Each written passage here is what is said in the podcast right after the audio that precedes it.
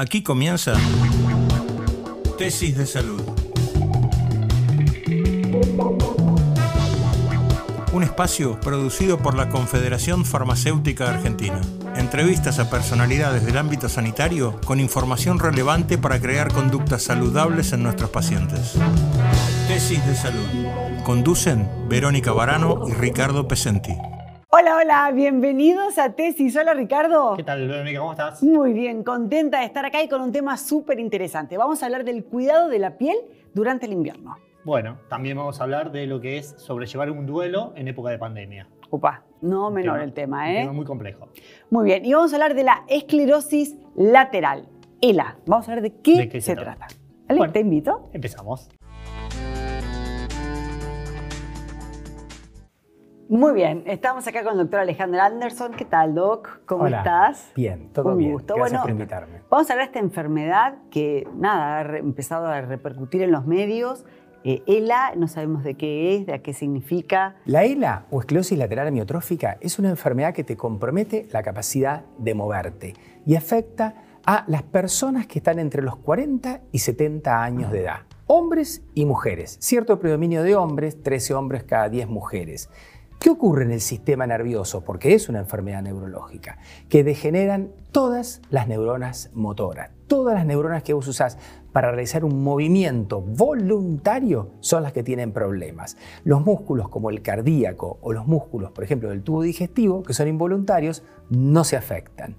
Y es una patología que la consideramos como huérfana, huérfana de investigación y hasta de conocimiento, porque compromete una a dos personas por año cada 100.000 habitantes. No, No, es muy baja tanto. incidencia. Pero igual es como que se la va conociendo. Ustedes saben que esta patología que se conoce en el 1800, en 1930 y tantos se hizo conocida gracias a que un famoso beisbolista americano, Lou Gehrig, la tuvo. Eso visibilizó la enfermedad y se conoció. Doc, ¿se cura? La patología esta tiene tratamientos, tiene dos fármacos que están actualmente a la venta que lentifican la progresión de la patología, pero no la pueden curar y hay otros dos fármacos más que están en este momento en estudio para poder tratarla. Y siempre se trata de motivar la investigación. Yo no sé si se acuerdan hace como 10 años el famoso desafío del balde de agua helada que se tiraba a la Sí. gente. Eso lo hacían justamente para tener la sensación de espasmos de contracción involuntaria que tienen a veces los pacientes, porque desarrollan mucha espasticidad en algunos casos, y por supuesto mostrar la patología para que la gente ponga dinero para facilitar la investigación y además lo hacía gente muy, muy pública esto. Con el tiempo, ¿qué tipo de características tiene esta? ¿Cuál es el síntoma característico de, de Puede comenzar por eh, los músculos que vos usás para articular la palabra, para expresarte, por los músculos que usás, por ejemplo, para levantar brazos o para caminar. Pero eso va progresando. Entonces te va generando una discapacidad motora. Esa discapacidad motora vos tenés que tratar de atenuarla comenzando los tratamientos lo más tempranamente posible, haciendo actividad física, buscando todas las compensaciones que tengas a mano, pero de todos modos, en este momento puntual no tenemos un tratamiento que detenga la patología.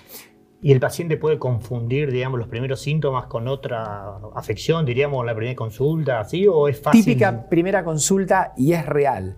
Paciente mío, cortinero, trabaja con sus miembros superiores. Entonces un día tiene problemas para levantar el miembro superior derecho y poder trabajar. ¿A quién va a consultar? Es lo lógico, va a haber un traumatólogo. Entonces se hace primero los estudios traumatológicos. Luego de esa vuelta por el traumatólogo, el colega le dice, no, mire, usted no, no le ve un problema traumatológico. Viene al neurólogo. Entonces vemos que es una ELA de comienzo motor en miembros superiores, en este caso miembro superior derecho. ¿Y eso cuánto tiempo tarda para que la persona pierda la total eh, movilidad del brazo, por ejemplo? O una vez que la empieza a perder ya no la recupera. Eh, no se recupera el daño, no se vuelve para atrás en la ELA, lo que vos podés hacer es lentificarlo. Pero la, progresión es una progresión que si bien no es una progresión rápida en, un mes, digamos, es una progresión que en, pocos años deja al paciente discapacitado, tiene una elevada morbimortalidad la patología. Sí, de todos los músculos que manifestaste involuntarios, el que me preocupa más es el de la respiración, diríamos. Sí, sí, claro. digamos que en algún momento los pacientes necesitan asistencia respiratoria.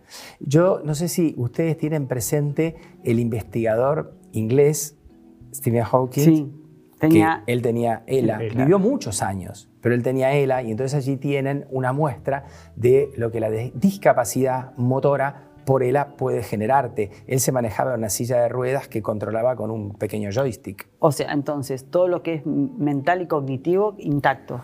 La capacidad de pensar y tu lucidez se mantiene indemne. Vista, oído, olfato, todos los sentidos perfectos, aparato digestivo también, exactamente. Lo que se ve comprometida es la capacidad de ¿Y qué, qué la activa? ¿Qué la gatilla? ¿Es genético? Solamente el 5% se ha demostrado que son genéticas, pero hay un trabajo italiano corriendo en este momento, según quienes están planificando este trabajo, puede llegar a haber hasta un 25%. Están eh, archivando los genomas de todos los pacientes que van encontrando que tienen ELA y esto más adelante lo van a publicar.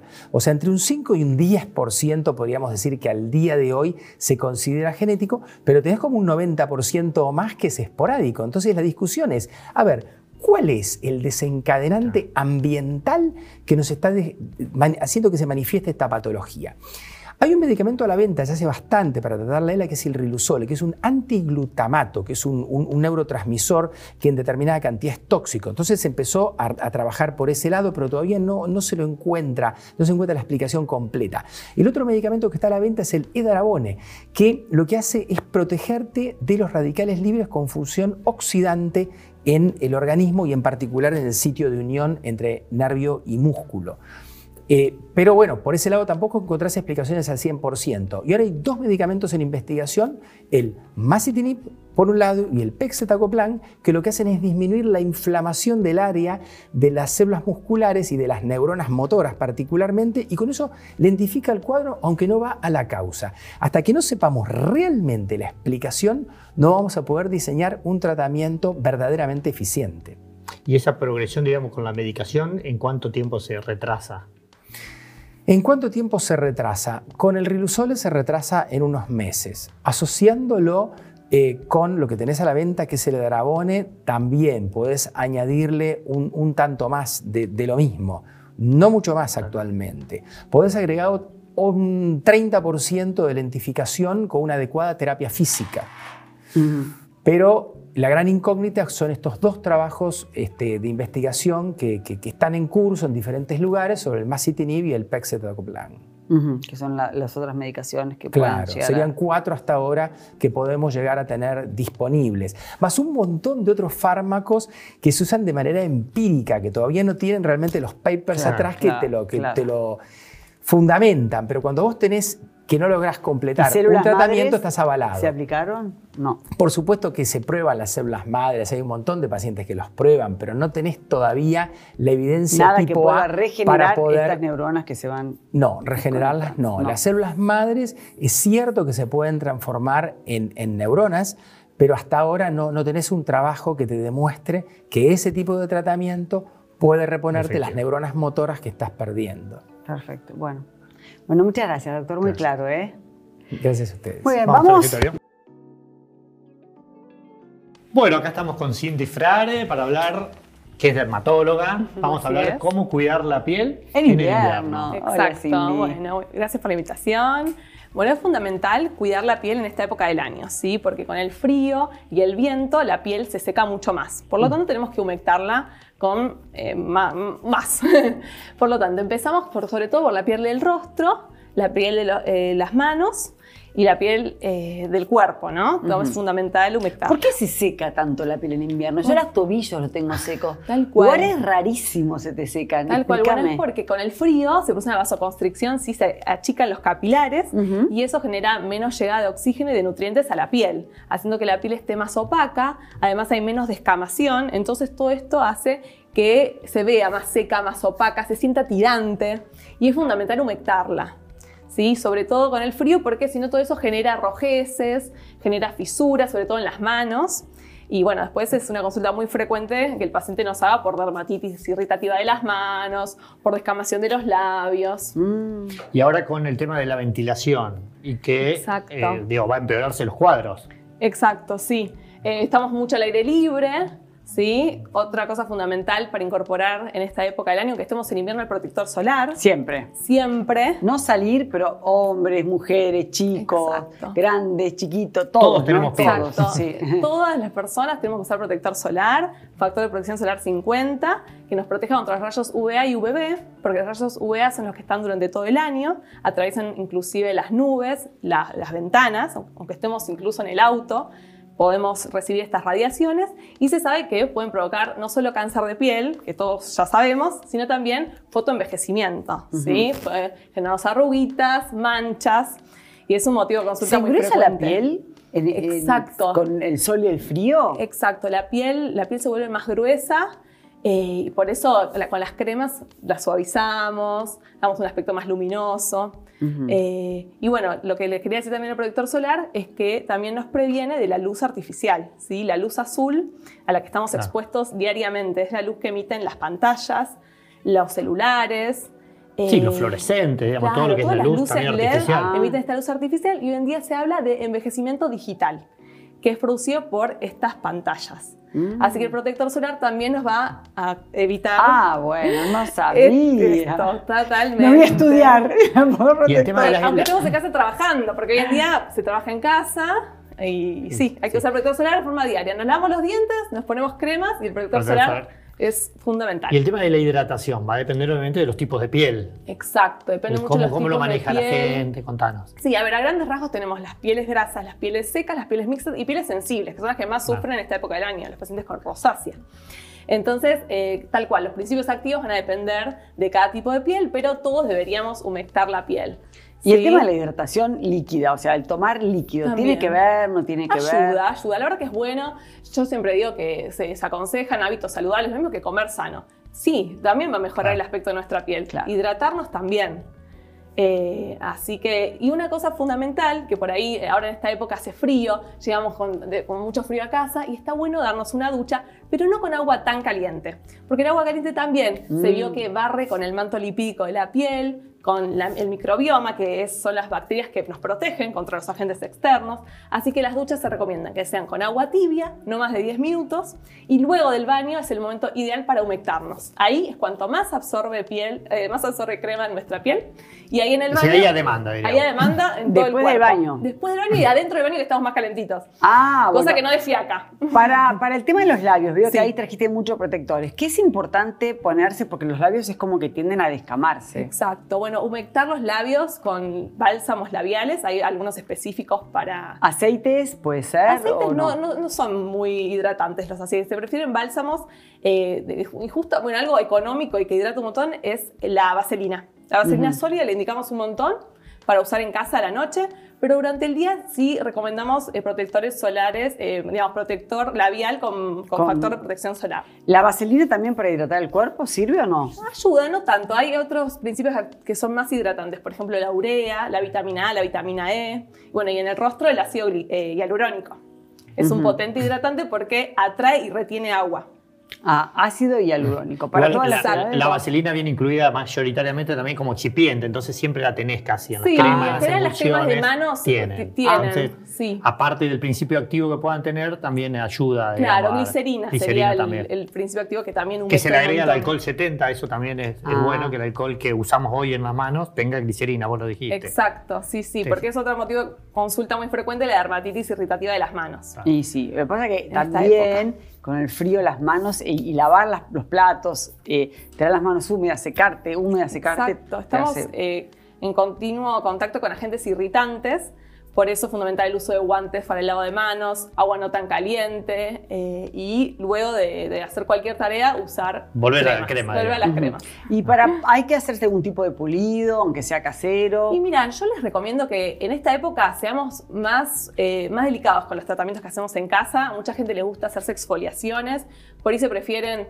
eh, tratamientos más suaves y por ahí dejar los tratamientos más intensos como peelings para hacerlos en el consultorio. Perfecto. Sí, para así, es un momento ideal para renovar Claro. eh, la piel, hacer una renovación, tratar las manchas en esta época del año es el momento.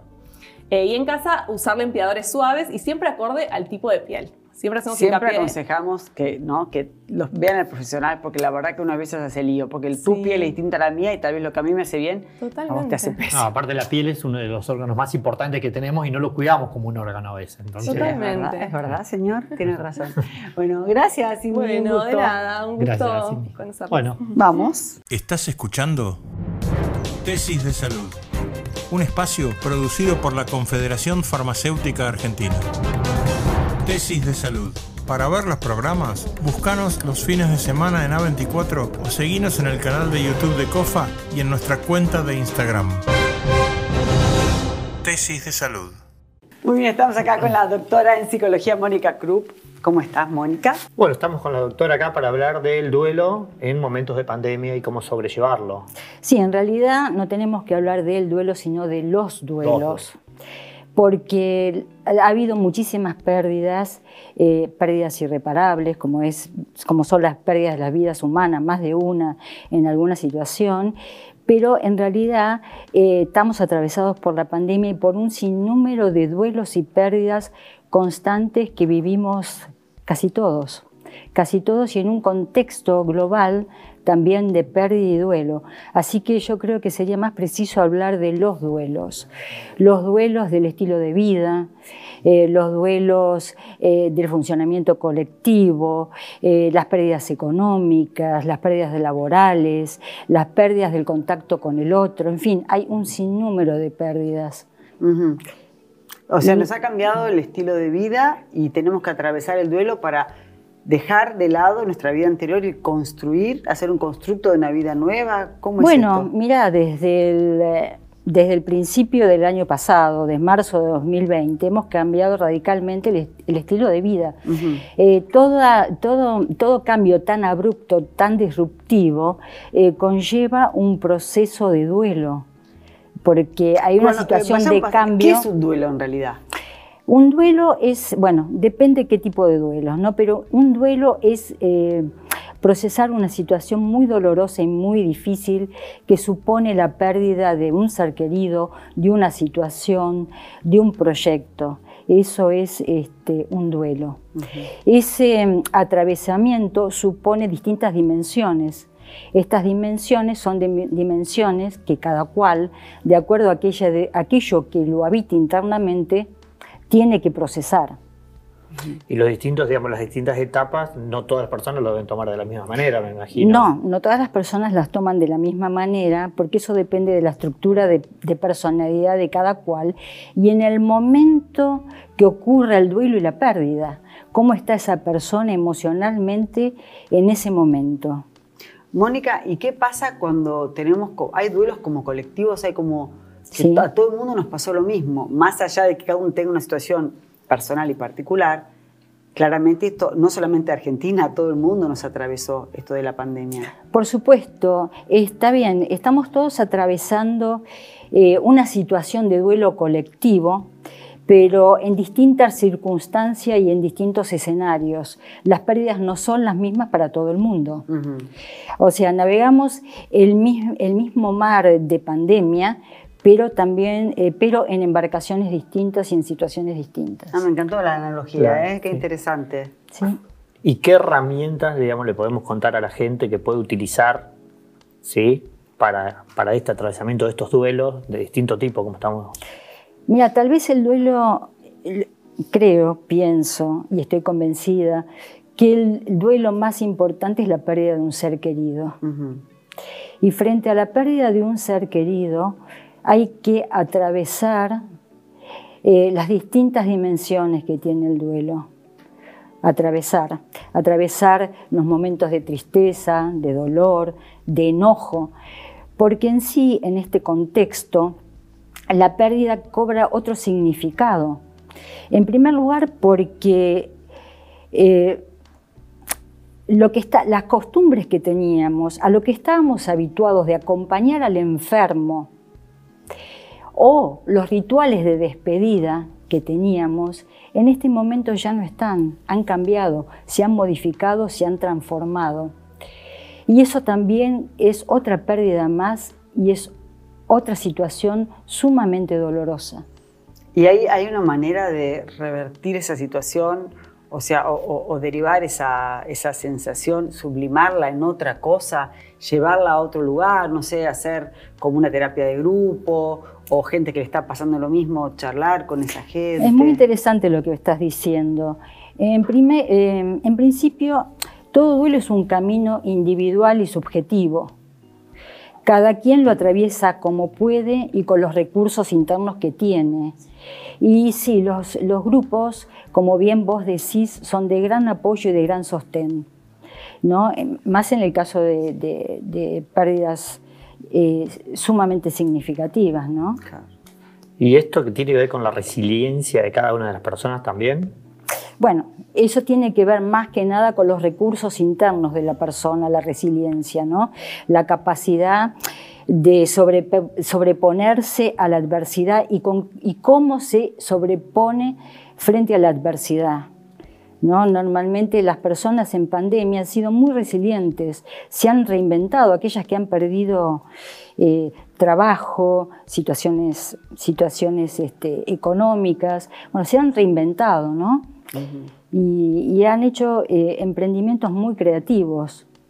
Bueno, hay otras que utilizan la creatividad de otra manera. Claro. Bueno, doctora, muchas gracias, muy clara. ¿eh? Bueno, muchísimas gracias a ustedes. Muy bien, ¿volvemos? Volvemos. Dale. Les hemos preparado un informe, espero que les guste. Las enfermedades no transmisibles han sido identificadas por la Organización Mundial de la Salud como la principal amenaza para la salud humana. Estas enfermedades incluyen a las cardiovasculares, el cáncer, la diabetes y las respiratorias crónicas.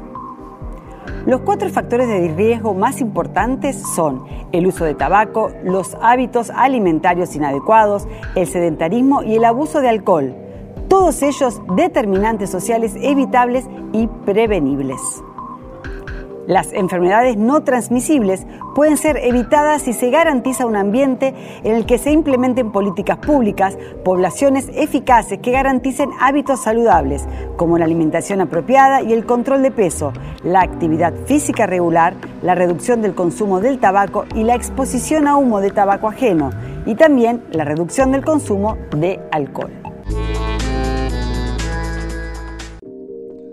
Se considerará personal de salud expuesto a SARS-CoV-2 a quienes, sin emplear correctamente equipo de protección personal apropiado, permanezcan a una distancia menor de 2 metros de un caso confirmado de COVID-19 durante por lo menos 15 minutos. También a quienes tengan contacto directo con el entorno en el que permanece un paciente confirmado, como habitación, baño, ropa de cama y equipo médico, entre otros. Y a quienes permanezcan en el mismo ambiente durante la realización de procedimientos que generen aerosoles. No se considerará personal de salud expuesto a SARS-CoV-2 a quienes hayan empleado correctamente el equipo de protección personal apropiado en todo momento.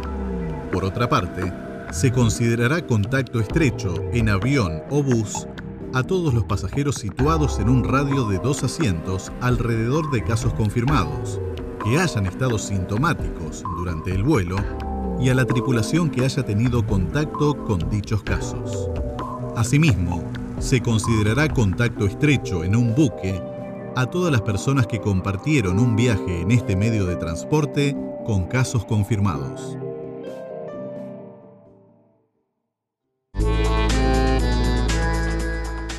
Se considerará como contacto estrecho a toda persona que haya proporcionado cuidados a un caso confirmado mientras el caso presentaba síntomas, o durante las 48 horas previas al inicio de los síntomas y que no hayan utilizado las medidas de protección personal adecuadas. También a cualquier persona que haya permanecido a una distancia menor a 2 metros con un caso confirmado, mientras el caso presentaba síntomas o durante las 48 horas previas al inicio de los síntomas durante al menos 15 minutos. Adicionalmente, debe considerarse contacto estrecho en barrios populares, pueblos originarios, instituciones cerradas o de internación prolongada a toda persona que comparta habitación, baño o cocina con casos confirmados de COVID-19. Asimismo, a toda persona que concurra a centros comunitarios y haya mantenido estrecha proximidad con un caso confirmado mientras el caso presentaba síntomas. Menos de 2 metros durante 15 minutos.